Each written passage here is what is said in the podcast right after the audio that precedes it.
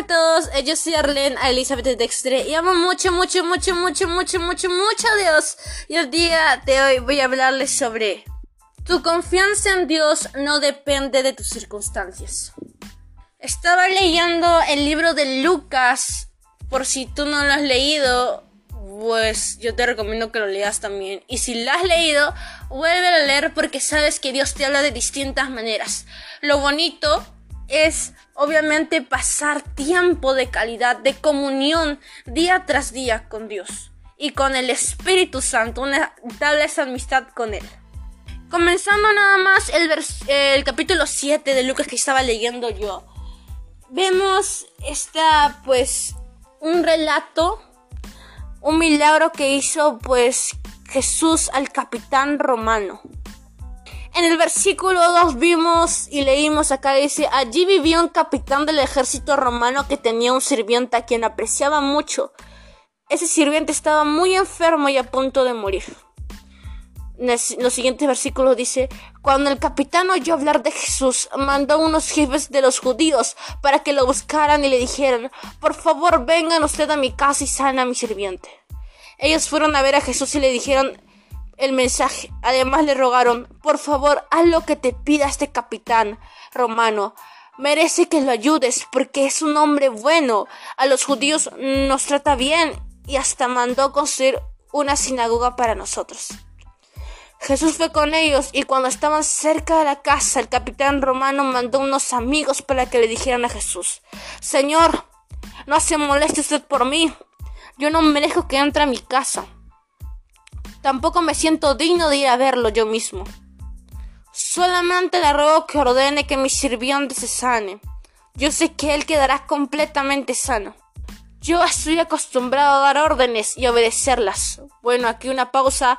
Eh, como sabemos, no es un soldado romano. Entonces está acostumbrado a ese tipo de órdenes. Y creo que sintió decir, Jesús, tú tienes el mando de esto. Él sabía que Jesús tenía esa autoridad. Cuando le digo a uno de mis soldados ve, me obedece y va. Si le digo a otro ven, me obedece y viene. Y si le digo a uno de mis sirvientes haz esto, lo hace.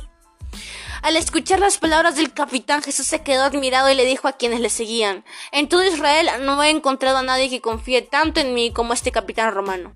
Cuando los mensajeros regresaron a casa encontraron al sirviente completamente sano. Así que vemos este hermoso relato en estos versículos del 7 al 10. Y yo te quiero motivar a que podamos sacar una conclusión bonita en este podcast. ¿En qué circunstancia estaba el soldado romano? Sabemos que era un capitán, tenía una autoridad, pero era muy misericordioso con la gente judía con la gente que era del pueblo de Israel, ¿no? Y hasta con su sirviente. Hay una gran diferencia en lo que él, vivió y lo que vivió el pueblo de Israel. Porque sabemos que el pueblo de Israel ya tenía el conocimiento de quién era Dios. Sus antepasados le seguían, ellos seguían a Dios.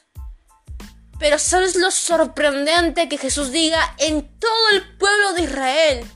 Siendo él una persona que no era de Israel. No he encontrado a nadie tanto que confíe en mí como ese soldado. ¿Sabes lo bonito que, Jesús te diga eso? No sé, Jean-Pierre, Arelis o de qué lugar seas. No he encontrado a nadie, pon tu nombre ahí, como tú que confía en mí, como tú lo haces en el Perú, no sé en qué país estás, en Argentina, en Bolivia. Y es algo bonito porque él no conocía tanto de Cristo, no conocía tanto de Jesús, sus antepasados no lo seguían como el pueblo de Israel. Vivían en diversas circunstancias.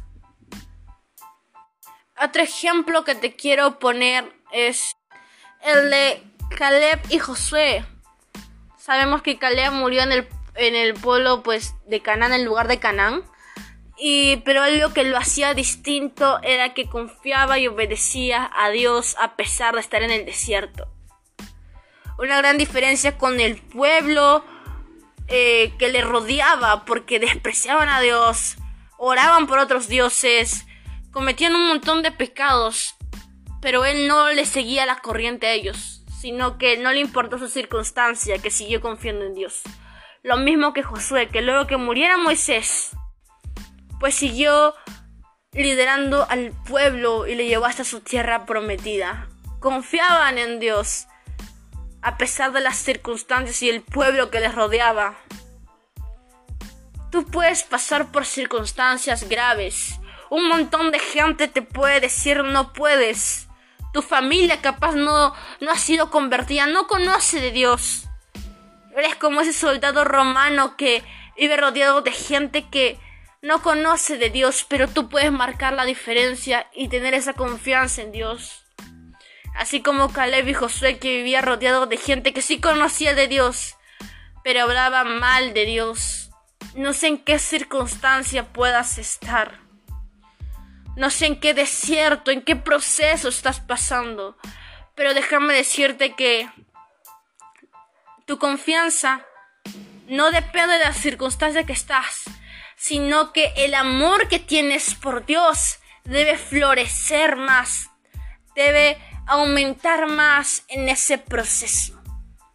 Todo lo que has conocido de Dios, todo lo que has experimentado con Él, aférrate a eso, aférrate a Él y dale más tiempo aún a Él, a Dios, al Espíritu Santo, y que se glorifique en medio de tu desierto.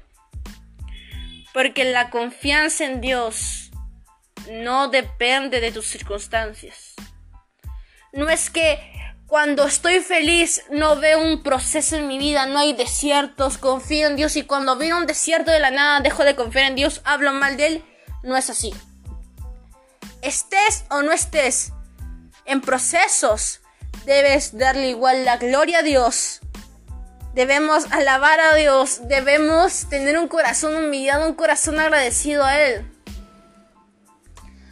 Y sabemos que cada proceso nos sirvió, toda circunstancia, todo, toda pues caída, obra para bien para los hijos que obedecen a Dios.